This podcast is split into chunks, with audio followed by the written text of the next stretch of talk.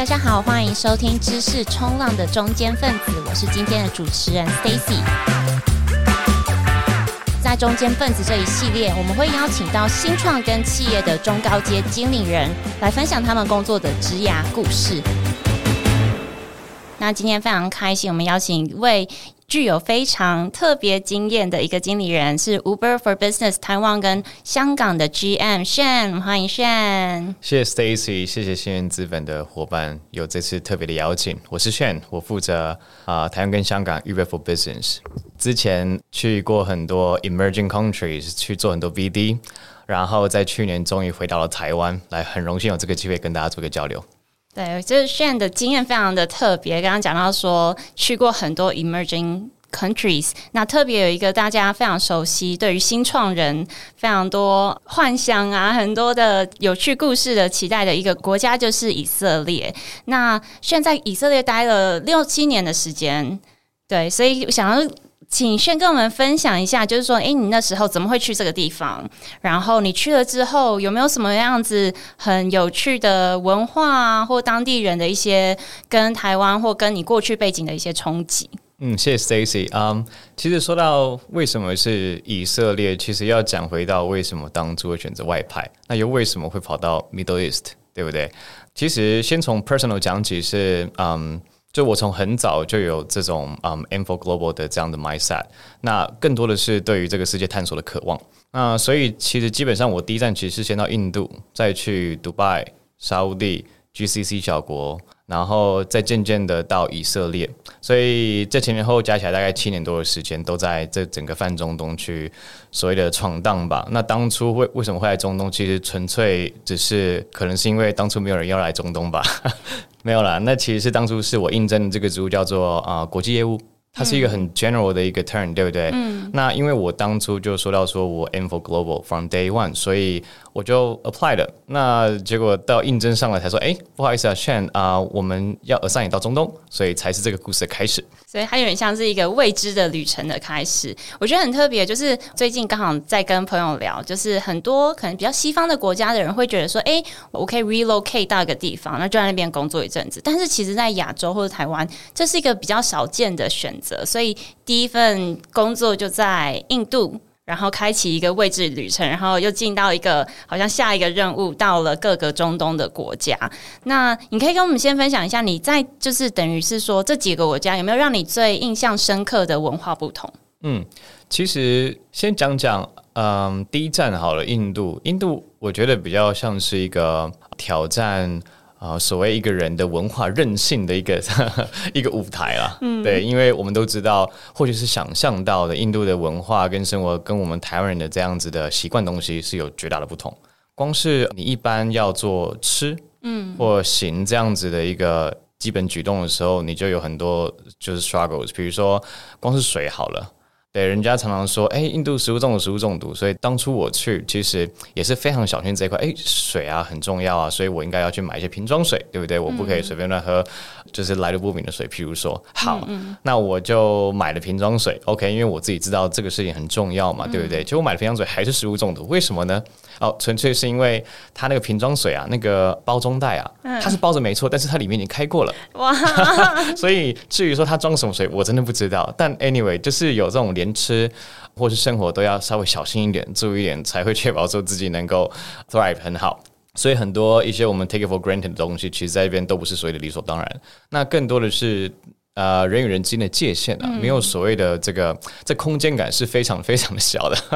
就就比如说我在搭公车或者搭大众运输，是很轻易的就有人会跟你搭肩，或是靠在你，这整个五十的重量是依赖在你身上的都有，因为他们对人跟人之间的这个所谓的 social distance 是是比较少的。那这个不是说他们故意要去怎么样，它其实就是一个天然天性跟自然的东西。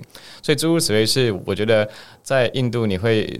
撑大了你的所谓的生活的一个韧性，让你对于这个世界的包容度能够往上一个层级。对，所以感觉听起来，我们大家第一个想象说，哦，职场会不会有什么不一样？可是其实是你生存的不同，对不对？就是感觉就是呃，很多我们以为理所当然的事情，吃衣住行啊，或是人跟人之间的距离，我我我想象本来想说，哦，是因为人很多，不是，其实是因为他们对于那个呃关系跟互动界限本来就不一样。那这一些不同会怎么样子影响到工作层面吗？是，嗯、呃，其实工作层面的话，你说人跟人。之间界限不同，它更多的是反映在说他们之间所谓的默契啊，跟这个敬业程度是很高的。然后就比如说我当初在印度是带一个新创，那其实他们对于一件事情的执着程度啊，是远高于我当初所认知的。比如说一个 project，它要被执行完成，它。它不只是完成，它要到位。他们有所谓的心中的给他一个评级，比如说他就是要八十分，比如说他要九十分。假如没达到的话，基本上加班是什么都是很常见的，甚至会呼朋引伴的一起交这个 project，让他能够执行到位，到那个所谓八十分或一百分，他们原本设定的分数。可是因为我我这样听起来，因为台湾我不是说啊、呃，我们喜欢加班啊，但我们也蛮习以为常加班的。可是你讲到说呼朋引伴一起来做创业，或一起来完成一个目标，你觉得这是什么样子的一？种文化的特性吗？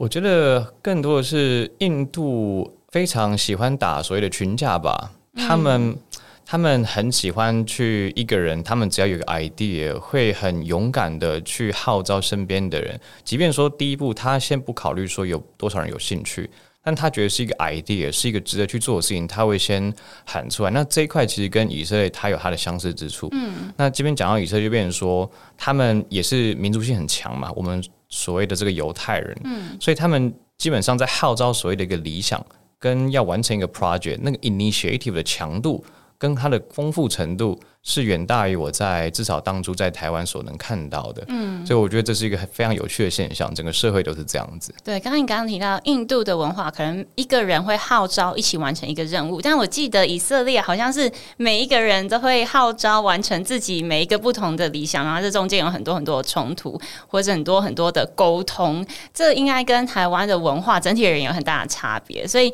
也想请炫更多讲一下，就以色列真的能够成为一个所谓新创。创的一个民族，感觉是一个还蛮 aggressive 的一个文化，可以讲一下你在那里经验吗？嗯，我先讲一下我们立即感受到的差异好了，我再讲一下后面的背景。好，啊、呃，立即感受到的差异是所谓的以色列人或犹太人啊，他们有几项很重要却很不一样的特质。第一个是他们 dare to dream，对 dare to dream 的概念就是说，他们 always 能够把目标设得很高。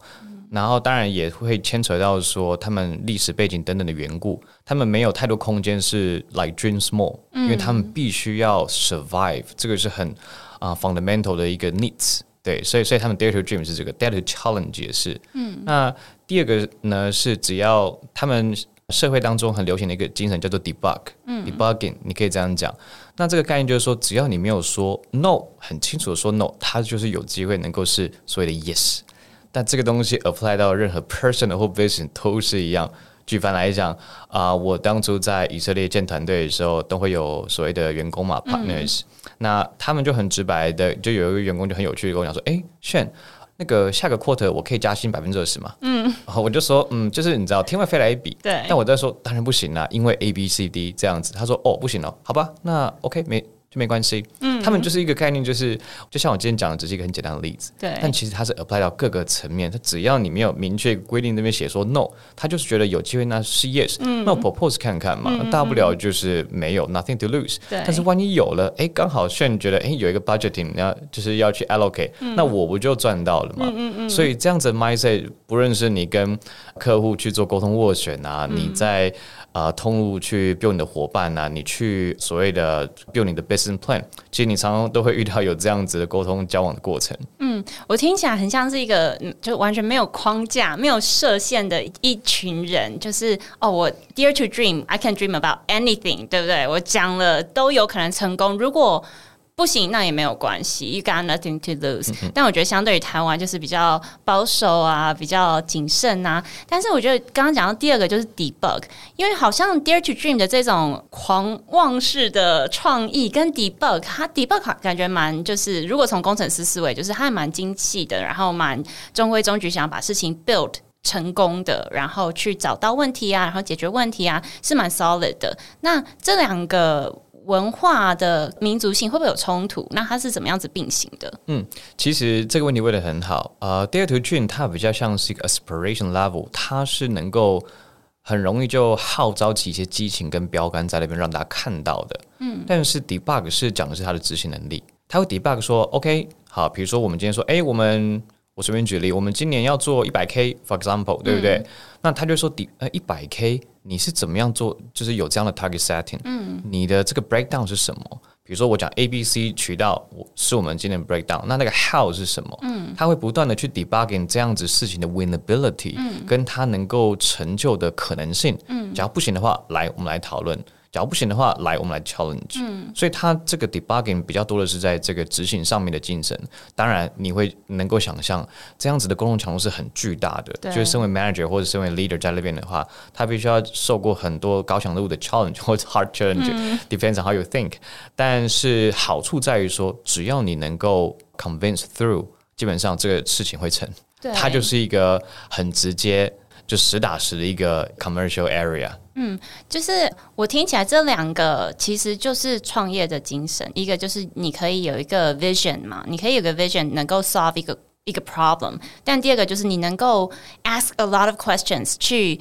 解决这个，达到这个 problem solving 的 solution，所以这两个其实我觉得是非常非常特别的感觉。我过去在想象，我们常常会讲说，哎，西方的文化，戏骨就是一群 dare to dream 的人哦，然后常常讲到台湾，哦，我们就是一群非常会 build 的人，我们是一群工程师。但是没想到这两个特质在以色列的民族，可能是因为它地理位置啊，还有历史的原因啊，他们的民族性，所以很有趣跟巧妙的合并在他们身上。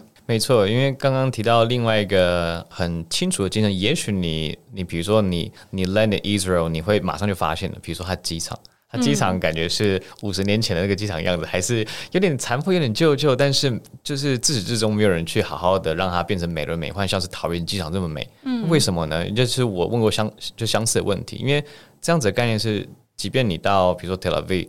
你还是可以看到那种哇，那个大概是四五十年的房子都是散落在整个城市啊，嗯、为什么呢？后来渐渐的在那边待久才知道，说这所谓的务实主义啊，嗯、是你可以真的很轻易的看到在 everywhere，即便是房子修缮，他觉得说，哎，这个东西。不一定要修，修了也没有比较好。他去迪拜为什么要花这个钱呢？嗯、那当然有另外一派，就我以色列有人跟我开玩笑说啊，每天都在飞弹啊，所以你、嗯、你你现在修，明天又差了，那你干嘛还修呢？对不对？就是这个是一个例子的开玩笑话，但是 to some extent 它其实有点几分的真实性。那另一方面是，比如说我们讲一个看一个国家的那个车流嘛，对不对？诶名车非常非常少，大部分都是 Camry、Toyota、嗯、Honda everywhere。那我就问他说：“嗯，对啊，就是我为什么要开 Benz？当然我有钱可以，以色列的人均所得是颇高的，但他们就会去 debug 说为什么？嗯，为什么要花这个 Delta、嗯、啊？比如说多了两倍的钱，我去买一个 Benz 干嘛？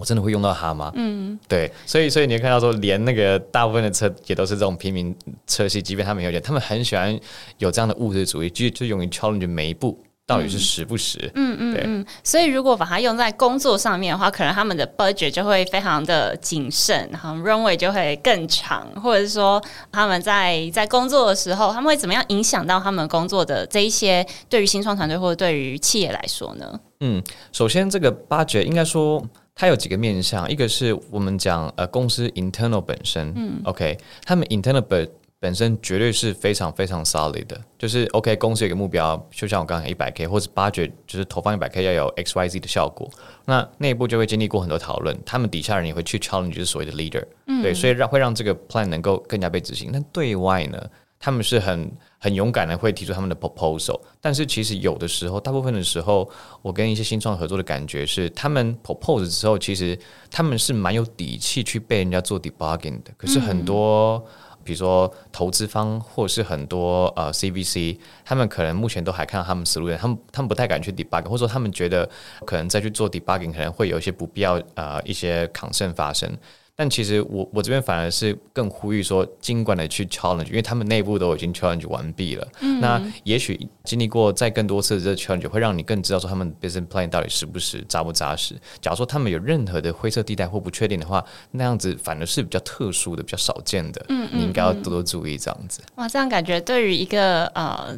创投或者是投资方来看这样的团队，你在滴滴的过程啊，或者是你在整个做一些 challenge 他的过程，很多时候很有可能他们内部已经打完一轮了，嗯、所以感觉是一个很 solid 的团队。哇，这个特色其实，在新创是很宝贵的。嗯嗯嗯，是，所以这就是为什么他们新创的强度其实蛮高，值也非常高的，而且他们的敏捷性是更高。他们就就我遇到的新创有两个。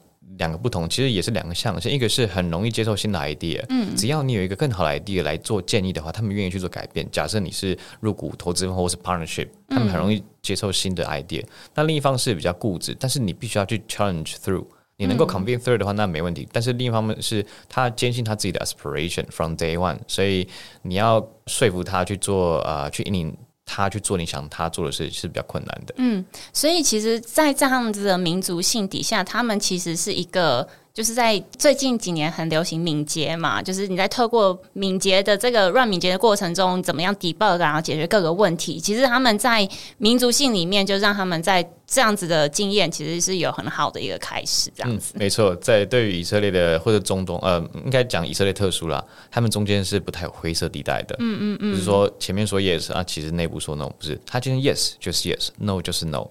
假如说你要让他 no 变 yes，你就是要经历过这个很 solid 的过程，蛮有趣的，就是他们在新创团队其实也是非常就是。很接地气的一群人，是没错。对，那其实我也很好奇，就是说以色列的开拓，常常我们来讲零到一市场开拓，就是说，因为以色列其实一个国家它是很小的。那你刚刚讲到说，所以他们第一天就会想 global from day one，他从旁边的区域啊，或中东整个市场啊，或者是国际的市场来打。那台湾的团队来说，近几年会看见更明显，就是说大家都发现了台湾市场是很有限的，想往国外，有些人想往呃东南亚。啊，然后进到一些新兴市场，那有些人想要往东北、往日本、韩国这些市场，可以请 Shane 分享一下你自己在一个可能零到一市场的开拓经验吗？其实我在泛中东区做这个商务开拓或拓展，其实一直以来都要经历过零到一，或 比如说甚至是一到五十，或者是六十到八十这样的阶段，不太一样。嗯、那以色列这真的是从零到一了。那其实。我觉得这样子的概念跟心法，其实可以 apply 到所有不同的国家，其实都差不多。那我这边只是先分享一下我自己的心路历程好了。那基本上，我觉得你进入到任何一个市场，你要 develop 任何一个新的东西，那不，它可能是新产品、新市场、新客户、新货源、新的一个 brand，都是一样，都要经历过第一个是 penetration。对，也就是所谓的拓展、嗯、突破。嗯，那第二个是所谓的 leverage，就是你要如何增长，就是说 scaling。嗯，第三个比较像是呃，我这边定义为 security，就是你要 secure whatever you have grown。嗯，这很重要。对，不然的话，你不断的去追求的同时，你会不断的失去。嗯，这就是这个就是所谓的护城河的重要性，就要在这个 stage 衍生出来。嗯，最后一个 stage 其实可能呃有经验的人都已经知道，所谓的 ecosystem，嗯，你就要真的把它 build 好。那我稍微再再深一层去讲这这四个 stage 是我平常都在就都会 apply 的。第一个，我觉得 penetration stage 有一个很重要的 milestone 啊、呃，你要突破到下一个呃阶段之前，你这个阶段一定要达到的东西，就是所谓的 MVP 跟 PMF。嗯，MVP 就是就是最小可行的产品嘛，对，对不对？到底是什么东西要很清楚。嗯，那 PMF 反正反而是一个过程，就是你。如果从你 solution 当中找到一个相对来讲有 winnability 的一个组合，嗯，它它到底是透过什么样的组合让你，比如说这个端出去，就这盘菜端出去，它的胜率相对来讲是比较高的，有没有五十，有没有六十，有没有七十？你要测试到测试到这个东西的 maximum 之后，你才可以说 OK penetration 这一块我突破了，嗯，我 nail through 了，才可以到下一个阶段，就是所谓的呃 leverage。但 leverage 其实这个概念上都是 connected，就是 leverage 的重点在于说你自己当然。呃，在阶段一的时候，你找到你的 product market fit 很很棒，对不对？所以你当然下一步就是 scale 它。对。但是第二个问题来了，如何更有效的 scale？什么情况都有可能去 scale 它。可是你有没有找到相对来讲有效的 channel？嗯。有效的 partner，或是有效的方式，或是挑选对的 prioritization 去在你的这个整个 roadmap 里面，嗯，是不是够清楚？然后如何能够呃 leverage 更多外部资源去协助你做更快速的加速？嗯。第三步是 security，就是所谓的护城河的建立，这很重要，因为像刚刚稍早提到的，其实你不断再去成为 somebody，在增长的 market share 的时候，其实你很有可能你也不断失去你旧有的 market share，嗯，你的 account 可能会被竞争对手吃掉，那怎么办？嗯，所以这个时候的 milestone 就是说，你到底能够在你既有的 portfolio 当中找到哪些成为你第二只脚、第三只脚，嗯，它才可以站得更稳。这个时期第一只脚，呃，都还没有顾好的话，那千万不要再去做更多尝试，你可能要专注在己身，如何让自己的。啊 position 会更强、更强韧。嗯，那最后一点，其实所谓的 ecosystem，它讲的很大，其实它的概念很简单，就是在 stage three 所谓的 security，你找到护城河之后，你能不能拿这个护城河去啊、在这个呃 industry 或者在这个市场号召更多的伙伴？嗯，因为你有这个护城河嘛，所以你绝对是有信心的。对，那你有这个有信心之后，你的上下游、你的平游有没有人因为你这个护城河而能够受益？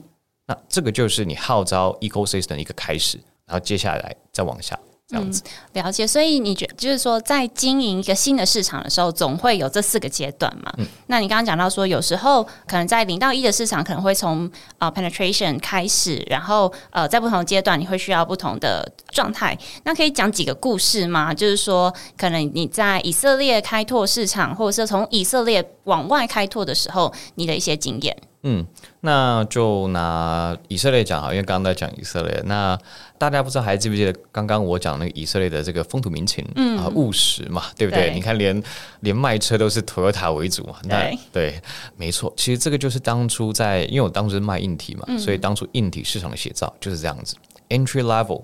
以色列是被定义为一个 entry level 的国家，嗯、在这个我们那个产业的硬体这就这一块，对，哇，那很很困难啊，那个 ASP 都非常低，毛利又很低啊，嗯嗯嗯、所以我一开始要进去的时候，我当然也有，就是大部分也就是有很多 entry 的 solution 可以用，可是我进去我绝对会被吃掉，嗯、所以当时我就思考说，那我的 PMF 是什么？对，对对，我可以去反了 offer 什么其他东西，让我真的能够有我的 differentiation 做一个开始，那就是突破。当时选择是卖最贵的东西。就是 premium gaming 的东西，嗯、那对，那听起来是当时代理商没有一个人要接手的、啊。他说：“哎，市场百分之八九十都是 entry level，因为有 run rate，有 run run rate 就是有这个 cash flow，这 easy business，对不对？嗯、你就你给我更好的 margin，、啊、对啊，你给我更好的 margin，我就帮你卖啊，这么简单，对啊。但是这东西我不白，因为我觉得这个东西我没有护城河啊，嗯、因为就是我们我我前东家是在价格一定要最贵，量一定要卖最多的，所以。当我这两个都是这么跟的时候，我怎么可能比竞争者还要低？嗯，所以我就选择是我有利的，是我产品力很强，但是就是非常非常的 high end，那做一个突破。所以至少当时的市场，呃，经过一段的这个 development 之后，至少听到 gaming 就知道说，哎，那就要选择我这个牌子，嗯嗯，因为我在这个市场已经呃 build 我的 awareness，开始找到适合的伙伴，虽然量很少，但是 positioning 已经做出来了。嗯，嗯，嗯，所以这是其中一个例子。但假如说我们讲到所谓的 leverage，或者是讲到所谓的 security 这个 stage 的话，其实有很大的重点在于说，你要呃串联这整个上下游。啊、呃，先从自己开始。嗯，比如说我除了 gaming 之外，我一定还会有 gaming A、gaming B、gaming C、gaming D 的产品，对，对不对？我能不能把这个东西给它做大，变成一个更强的组合拳？嗯，让他知道说，他这边是一个 gaming total solution 的 provider，for example，它的护城河是更强的。那就有这样的有护城更强之后，我可以跟我上下游 vendor，或者在整个硬体，比如说啊、呃、CPU 啦、GPU 啦、嗯、memory 啦、chassis、power supply，这个只要是这台机器里面所有的 vendor 都可能是我的什么合作对象。嗯，那我抛给他们的 rebranding 的这个 pitch 的概念就是说，来投资你们的 marketing fund 到我这边，我可以帮你们推出的东西是一个好的产品。嗯，所以你的东西可以卖更贵，你可以挑选更好的 skill。更好的 model 放在我的整个机器里面，嗯嗯嗯，让我们大家一起有 win win，所以这就是一连串的一个突破之后，再去做 scale，再找到 ecosystem 的过程，还要找到我们的 entry barrier。嗯，了解。刚刚讲到，我觉得很有趣。第一个就是。回溯到刚刚讲到啊，整个文化的差异，我们通常在想象说，哦，我要进到一个 market 里面，我们都想说，哦，这个 market 需要什么啊，阶段什么啊，然后整个 infrastructure 是什么啊？可是其实很大的一个关键在于，哦，他们的文化其实是跟我们想象的不一样的。你要真的落地在当地的文化，你才能够有机会跟市场 connect，然后找到一个不一样的突破点，然后进入那个突破点。然后又讲到说，哎，上下游啊的这个整个 ecosystem 怎么样子来 build。让你能够更站立的住脚。那刚刚炫讲到一个还蛮有趣的，就是诶，他跟不同的 venture 啊、会讲不一样的故事，这就是一个 storytelling 嘛，对不对？所以其实我知道你现在在做一个比较软体市场嘛。一个软体的产业，让软体跟硬体有很大的不同，就是硬体其实就是很实实在在，但是软体就是很多很多的 storytelling，你可以从不同的角度啊，那你就可以讲到一个好像完全不一样的 solution，但它其实卖同样一套软体，所以想请炫跟我们分享一下，哎，你对 storytelling 的一些经验。我觉得谢谢你这个问题，Stacy。那这个问题问得非常非常好，因为首先先讲软体跟硬体的差别啊，对我个人的定义而言呢。软体我们讲 product market fit 一样 PNF 来讲好了。呃，硬体的重点在于 market，就是所谓的 channel，channel 为王。你有找到的 channel，你能够跟这个 channel work to the maximum level，那你可以成为这个通路的王，嗯、自然而然你会占领这整个 market share。对，这是一个。但是软体它在 PMF 这一块 fit 才是一个重点，就是你如何找到对的这个 narrative 去 address。The potential pain point, even it's not exists yet, but yeah, you need to identify. 所以它就是讲到 narrative 的重要性在软体。那讲回过来讲，那所谓的 narrative，它最重要的关键元素是什么？我觉得第一个东西是，也是我跟以色列学来的，所谓的 debugging 的 mindset，就是当你当然呃，身为一个在这个业务的这样职能上面，你 always 其实 sales 是一个。很常见的一个职能，不论是你在什么产业做什么 position，嗯，对不对？但是在以色列精神学到的是 debug，就是说今天有一个你你的对口说，哎，不好意思，Stacy，这个我不需要。哦，因为比如说 A 原因，嗯、可是很多人就停在 A 了。哦，你因为 A 原因不需要，那拒绝了，拒点了，那就拒点了。可是你有没有思考过，他为什么会 A 原因？他可能是因为 B 原因，可能可能是因为 C 原因。嗯、那 C 原因的背后又可能是 D 原因。对，因为把它串 through，就是那个那个 through 件很重要。嗯，你有没有办法说不止步的继续往往前探讨最重要的核心原因是什么？他真的不需要吗？你的东西真的那么烂吗？还是说其实他最背景的 pain point 他没有啊、呃、分享给你，所以第一个是你必须要理清你的命题，你的问题是什么？对，他真正的问题你有没有发现到？所以你必须要很强 debugging 的能力，always don't take things for granted。嗯，这是我学到，然后我应用的。怎么说？什么叫做 don't take things for granted？对，就比如说我拿 Uber for Business 就来举例好了啊、嗯 uh,，Uber for Business 它其实能够非常弹性的去协助每一个企业。那当然我们很直观说，OK，Uber。For business Uber 企业版是不是就是 OK 差旅派车？对，那呃不好意思，我们不需要差旅派车。嗯，但是这东西它背后的原因其实有很多，它可能是第一个，他不想改变。嗯，他现在的 solution 可能他觉得他觉得了没有痛点，没有任何需要改进的地方，或者说太麻烦了。对我来讲，我没有 personal credit，那我为什么要去做这改变？这个才是背后的原因呢、啊？不是说真的是你的 solution 不好用。嗯，那我们当时就可以换很多讲法，就比如说。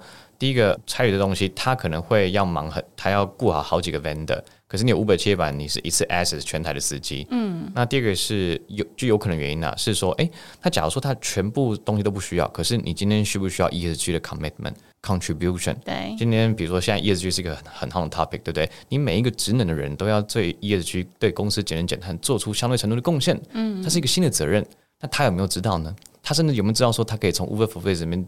就是取得呢，嗯、那我们就会 rebrand 我们的 pitch，变成是说，哎、欸，今天我们是要来协助你打造永续绿色差旅。嗯，第一个，你可以透过后台去只 restrict 啊、呃，选择 EV 或是 hybrid 的车。第二个，后台你还可以去 track 你的这个呃 carbon emission，让你在整个绿色差旅这边有个 total solution。嗯，那是不是很好？对对，所以所以我们的 positioning 不同了，但其实。呃，追根究底，我卖的是同样一个东西，就是差旅计划。那甚至说，有些人那差旅有了，其实餐食计划也是。对，不好意思，这边变得就就像制度，但但那我只是想就想要举例，就是说它其实是很弹性的。那你 always 要去。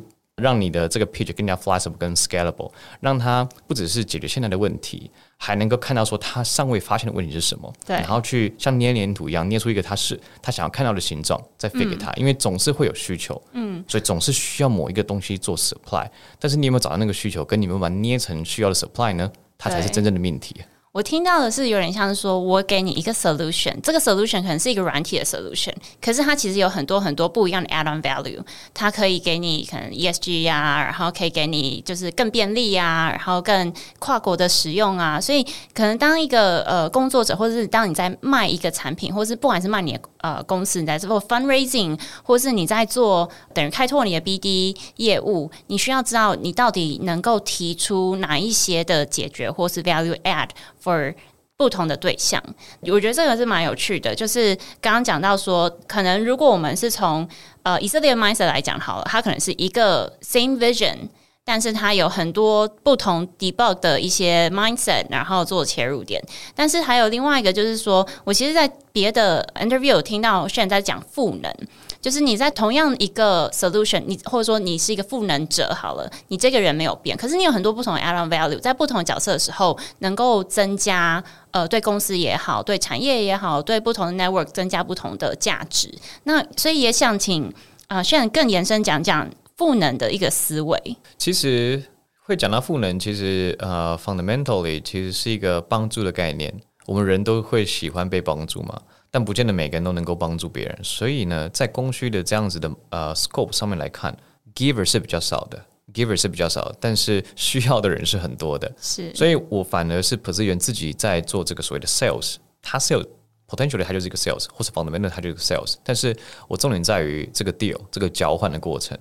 我重点在于说，我如何最粗浅的、最 stage one 最初级，就是说，OK，它有一个很 visible 的 demand，我就 supply，这个是 easy sell。对。但是更进一步或更多的是，你如果发现说他没看到的需求，或是他有没有因为其他的 background reason，比如说可能是 personal gain 不足，你可能有 business gain，但是他觉得就是不够。对，你你透过你你如何发现到说他真实的需求之后去做一个好的交换，其实它本质上就是供给跟需求而已。对，所以赋能更多是帮助。我如何看到他的需求，然后我帮助到他，他才能感受到说有这样的 intention 去跟我做合作。所以这就是我们通常在做，不论是一般业务或者是在做 partnership，很重要的概念就是那个 win win，而不是单纯说，哎，我今天有个东西我要卖你，你愿不愿意接受？嗯，对，那我们可以 always 再去做更多 debugging，对的，还是回归到那样的 spirit 去挖到更深的东西，解决真真正的啊、这个议题。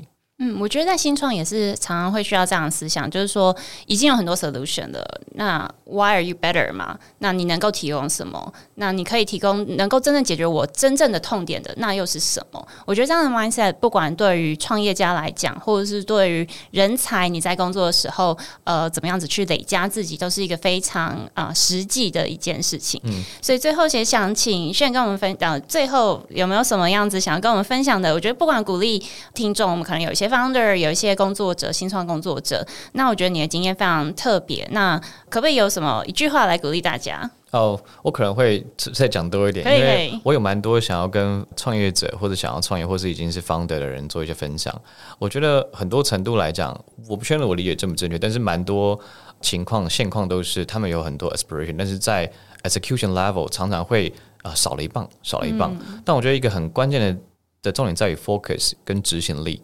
你有的时候，like aim for everything, it means nothing，对不对.所以，所以你 focus 的聚焦的点要如何能够让它变子弹，而不是散弹枪。嗯，它的那个破坏力，一颗子弹的威力不见得比炮弹的还要弱。大范围的轰炸跟你一颗子弹能够命中呃对方的那个要害，其实它的它的伤害力是一样的。是，所以你那 focus 力道足不足够，还有执行力。再下来是第二点是，当你套用你的所谓的 solution 的时候，你能不能多一个框架，就是除了 demand。还有 supply 就是你有什么？嗯、第第三个框架是 competition，或者你的 competency 是什么？嗯、你有没有找到自己比较优于竞争对手的地方，让竞争对手可以当做你一个教育市场的素材？嗯，你从它的上面再去做你的 pitch，它可能会更加有利，会更加 familiar。所以这是我在啊、呃、拓展新市场、新产品、新 channel 也好，那一的一些学习，想跟大家做分享。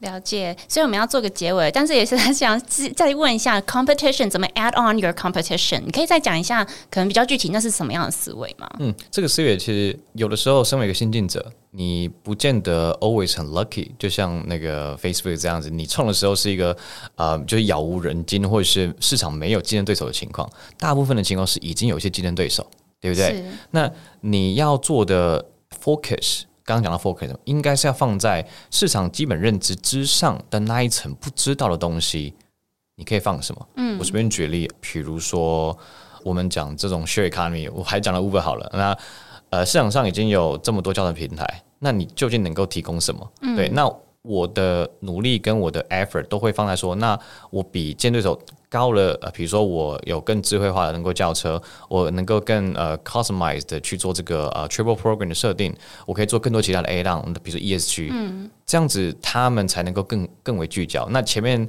啊百分之八十都已经被市场的这个呃先进者都已经帮你做好这个 storytelling 了，所以。在那样的情况下，你能够更加的 事半功倍的去去阐述你所想要讲的 pitch，然后让你的这些 stakeholder 啊更容易 buy 你的想法，才会看到这个价值。因为没有比较，你就很难看到价值，这是一个很大的重点。嗯，对所以其实现在市场非常的呃困难，或者说经济状态蛮多挑战的，所以呃 focus on what you're building，然后做一个好的 solution 是非常重要的。那第二个就是说，因为技术或科技其实很多都有非常多的创意，非常多的先进门。那很少比较少啦，人是第一个 the first one into the market。那 being a second one，那你的啊、呃、怎么样子 build on top of them，然后从他们的。成功跟失败中学习，然后再去增加跟累积，这就是我们每一个在科技跟新创产业的人每天都在找的一个机会点。所以今天非常开心能够邀请到轩跟我们分享以色列的思维，打开我们的脑袋，让我们有一些新的 input，然后新的 inspiration，然后每一个人在每一天都能够试着去 debug，然后 dare to dream。谢谢大家今天的时间，谢谢 Shane，谢谢谢谢 Sage，谢谢大家。那我们知识冲浪，下次见，拜拜。拜拜。